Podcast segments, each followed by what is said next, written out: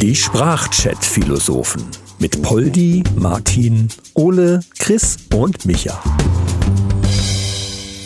Moin Männers, Chris am Apparillo. Ich habe da mal eine sprachwissenschaftliche Frage. Und zwar frage ich mich, ob die deutsche Sprache eigentlich viel weniger komplex ist, als alle denken. Ähm, mir ist nämlich aufgefallen und euch vielleicht auch das ein oder andere Mal, dass wir ganz viele Worte haben, die irgendwie eine Doppeldeutigkeit haben. Also mal als Beispiel Bank, ne, die Bank zum Draufsetzen, Bank zum Geld hinbringen oder abheben. Sollte denn welches vorhanden sein, logischerweise. Äh, oder Decke, ne, die Zimmerdecke oder die Decke, mit der ich mich zudecke und so weiter. Gibt es mehrere Beispiele. Äh, ist denen da einfach nichts mehr eingefallen oder was ist da los? Wer ist dafür verantwortlich, neue Worte zu kreieren? Einfach zu sagen, okay, wir können doch da ein anderes Wort für nehmen.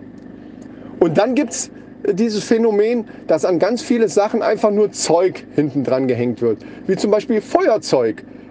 Was zur Hölle? Warum hat nicht irgendjemand irgendein Wort für dieses scheiß Feuerzeug? Feuerzeug oder Werkzeug. Das ist einfach Werkzeug, das ist ein Feuerzeug. Was ist da los? Bitte, wer ist da verantwortlich? Tachchen, Ole hier. Ähm, wer die Verantwortung da trägt, das, da bin ich mir noch nicht ganz sicher. Es könnte der Alexander Zeug sein, aber ich bin mir nicht 100% sicher. Der hat da sehr viele Namen auf Patente. Aber witzig, dass du das sagst, dass Worte verschiedene Bedeutungen haben. Mein Lieblingsbeispiel ist hier das Wort umfahren und umfahren. Es, das eine bedeutet etwas zu umfahren, also zu umkreisen, und das andere bedeutet es halt nicht zu umfahren, sondern es umzufahren. Ich finde hervorragend, dass es das gleiche Wort für komplett gegenteilige Sachen sind. Herausragend. Deutsche Sprache, ole ole. Grüß euch, Paul hier. Ja, wer dafür verantwortlich ist, gute Frage. Wahrscheinlich sind Ihnen die Worte ausgegangen. Keine Ahnung. Ein bisschen obskurer ist das Ganze, wenn man in die Dialekte geht wie Wienerisch zum Beispiel. Wenn einer zu dir sagt, nimm einen Häfen für die Nudeln, heißt das zum Beispiel was anderes als mein Bruder sitzt im Häfen. Der Häfen kann nämlich entweder ein Topf sein oder ein Gefängnis. Warum? Keine. Hallo zusammen, der Martin hier. Also verantwortlich für diese ganzen Zeugsachen wie Werkzeug, Feuerzeug, ist auf jeden Fall der Zeugwart. Das ist ganz klar. Da geht auch gar kein Weg dran vorbei. Der ist derjenige, der dafür verantwortlich ist. Warum es dann diese Doppeldeutigkeit äh, gibt, das ist einfach, ähm, ist es einfach ganz klar auch. Pass auf, im, zum Beispiel Decke. Ne?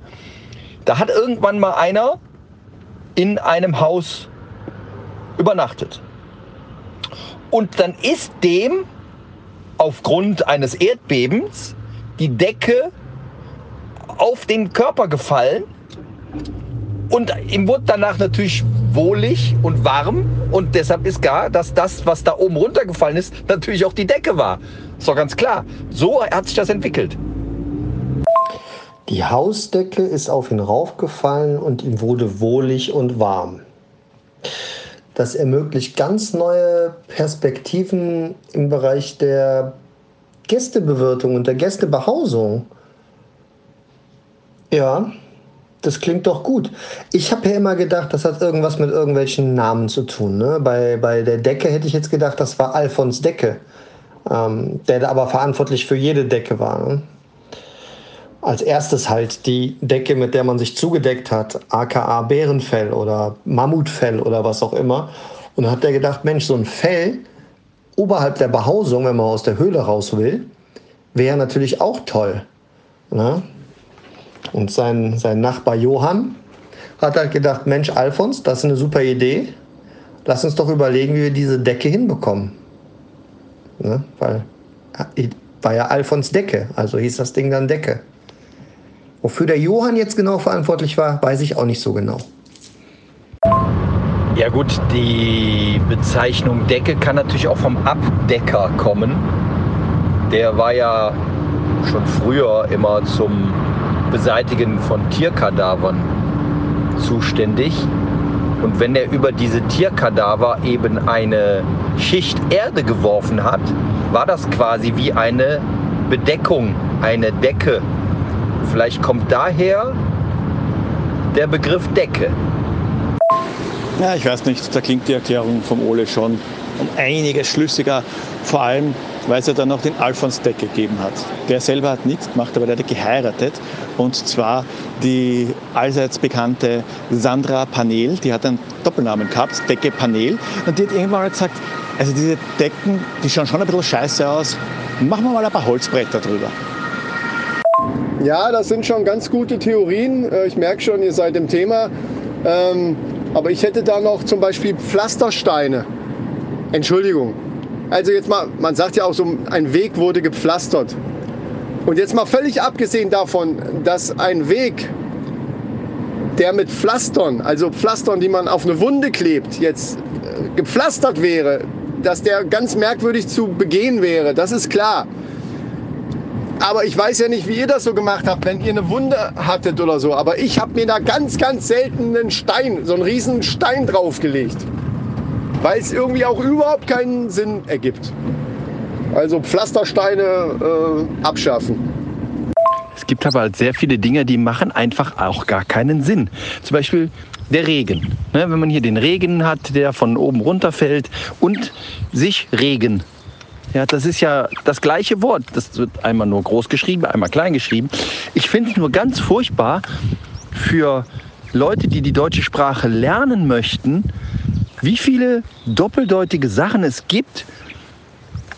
Und da muss man ja erstmal drauf kommen. Also manche werden ja auch nur umgangssprachlich so genannt. Das ist ja dann noch schlimmer. Das ist vielleicht in anderen Sprachen auch so, aber wir als Deutsch-Muttersprachler, denen fällt es ja natürlich am meisten auf. Also ich finde es echt kompliziert für Leute, die die Sprache lernen wollen. Das, das müssen wir einfach vereinfachen. Habt ihr den Tipps?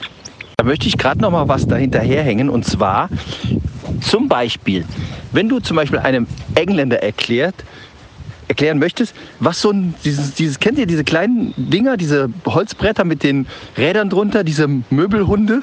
Man sagt ja Möbelhund dazu, ja, diese Transport, Bretter. Ja, kannst ja schlecht zu einem Engländer hingehen und sagen, äh, this is a furniture dog. Ja, was, was, ne? Das, das, das, das versteht ihr doch gar nicht.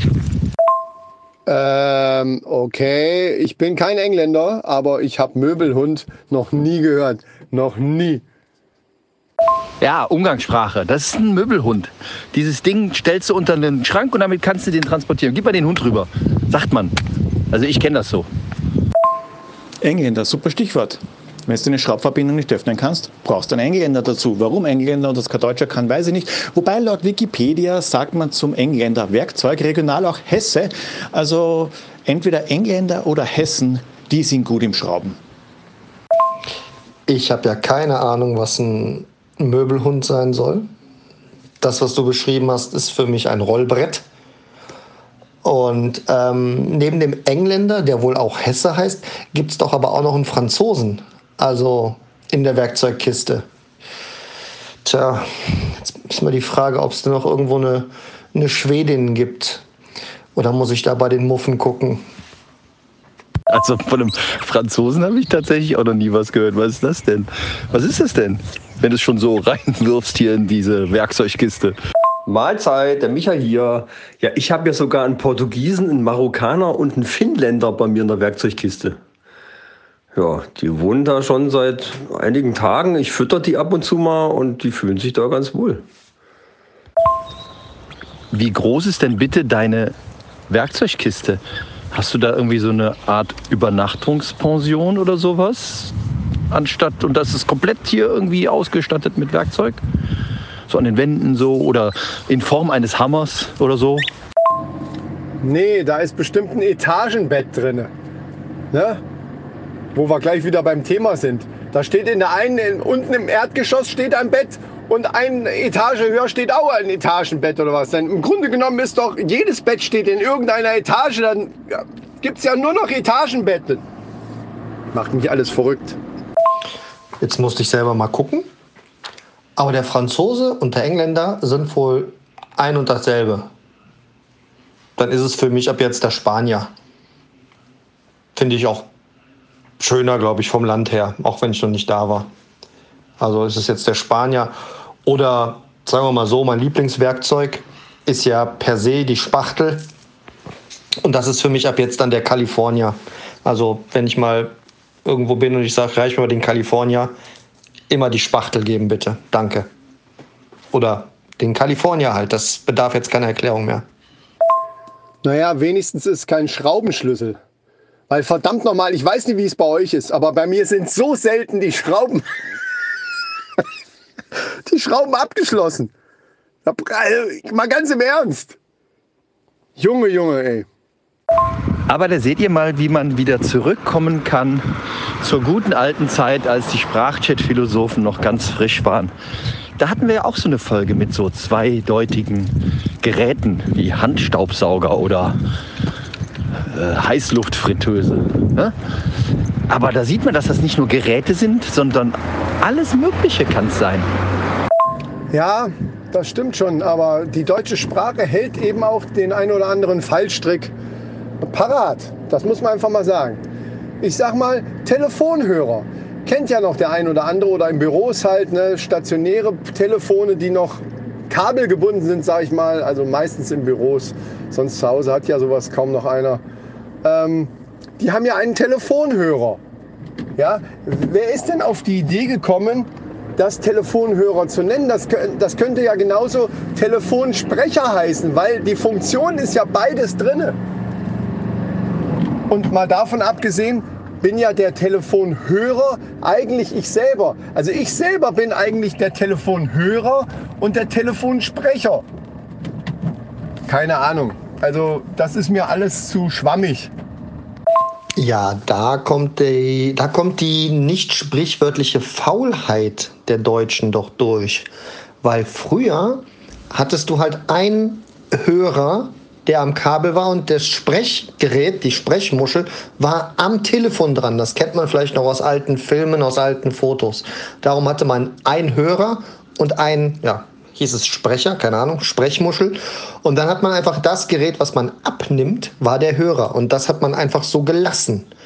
Ähm, ganz klare Faulheit. Ähm, hier muss eigentlich mal ein neues Wort her und das müssen wir schauen, dass wir es etabliert bekommen. Vorschläge ab jetzt? Also ich finde in dem Zusammenhang das Wort Fallstrick viel schlimmer, was du da genommen hast. Also an einem Strick, da kann ich mich ja runterlassen, aber warum falle ich denn da dran runter? Und im Übrigen sehr gut erklärt, Oles, sehr gut erklärt. Man muss hier auch mal loben dürfen. Und ja, ich habe Zusammenhang gesagt. Ich gebe es zu. Also ich würde da anbieten als Wort dafür ähm, Handsprechhörer. Handsprechhörer finde ich spitze. Ne? Oder Sprechhörhand, Handy. Handy, Handy ist eine gute Idee. Wie wär's mit Handy, Leute? Krass, dass da vorher noch keiner drauf gekommen ist. Handy, wie einfach eigentlich, oder? Wie einfach. Ja, manchmal muss man einfach nur drüber nachdenken, ne? dann kommt man drauf. Ähm, aber Poldi hat ja vorhin auch die Dialekte angesprochen, dass es da ja auch den ein oder anderen Fallstrick, und ich nenne es jetzt halt auch wieder Fallstrick gibt. Äh, zum Beispiel bei dem Wort Kamel, also das Tier, das Kamel. Ähm, Im bayerischen Dialekt wäre das im Grunde genommen einfach nur eine super schlechte Nachricht, wenn du gerade irgendwas backen willst. Ja, also denk mal drüber nach.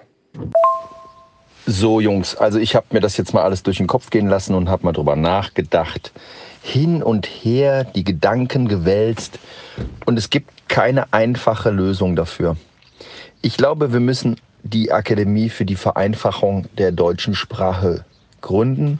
Und ich habe da jetzt schon mal den Spaten genommen, um den Spatenstich für das Gebäude zu machen. Wenn ich fertig mit Buddeln bin, sage ich euch Bescheid. Macht's gut. Ciao. Empfohlen vom Deutschen Sprachchat-Philosophen-Institut. Ja, das klingt gut. Das nehmen wir. Mahlzeit. Und während Martin den Spaten schwingt, werde ich mir mal überlegen, in welche Sparten sich die Akademie unterteilen lässt. Baba! Ich bin ja gegen das Vereinfachen der deutschen Sprache. Sie soll schön so bleiben, wie sie ist. Bin aber ein großer Fan vom Buddeln. Also Martin, lass mir was übrig, ich bin auf dem Weg. Bis die Tage. Ciao. Ja, ähm, ich habe mir jetzt gerade erstmal eine Radkappe bestellt. Ist mir auch scheißegal, ob ihr sagt, die steht hier nicht zieh lieber einen Fingerhut auf, ist mir völlig wurscht. Und direkt dabei auch nochmal ein paar Bremsschuhe, weil, ähm, ja, damit ich nicht zu schnell werde. Ne? Ich muss ja demnächst jetzt dermaßen viel bergab gehen, ne? also dermaßen viel bergab gehen, ne? da brauche ich, da brauche ich das. Ja. ja. gut, ich kann ja Bilder machen ne? mit der Radkappe, also ihr werdet sehen, wie toll das aussieht. Bis denne! Die Sprachchat-Philosophen mit Poldi, Martin, Ole, Chris und Micha. Alle weiteren Infos findet ihr unter sprachchatphilosophen.de.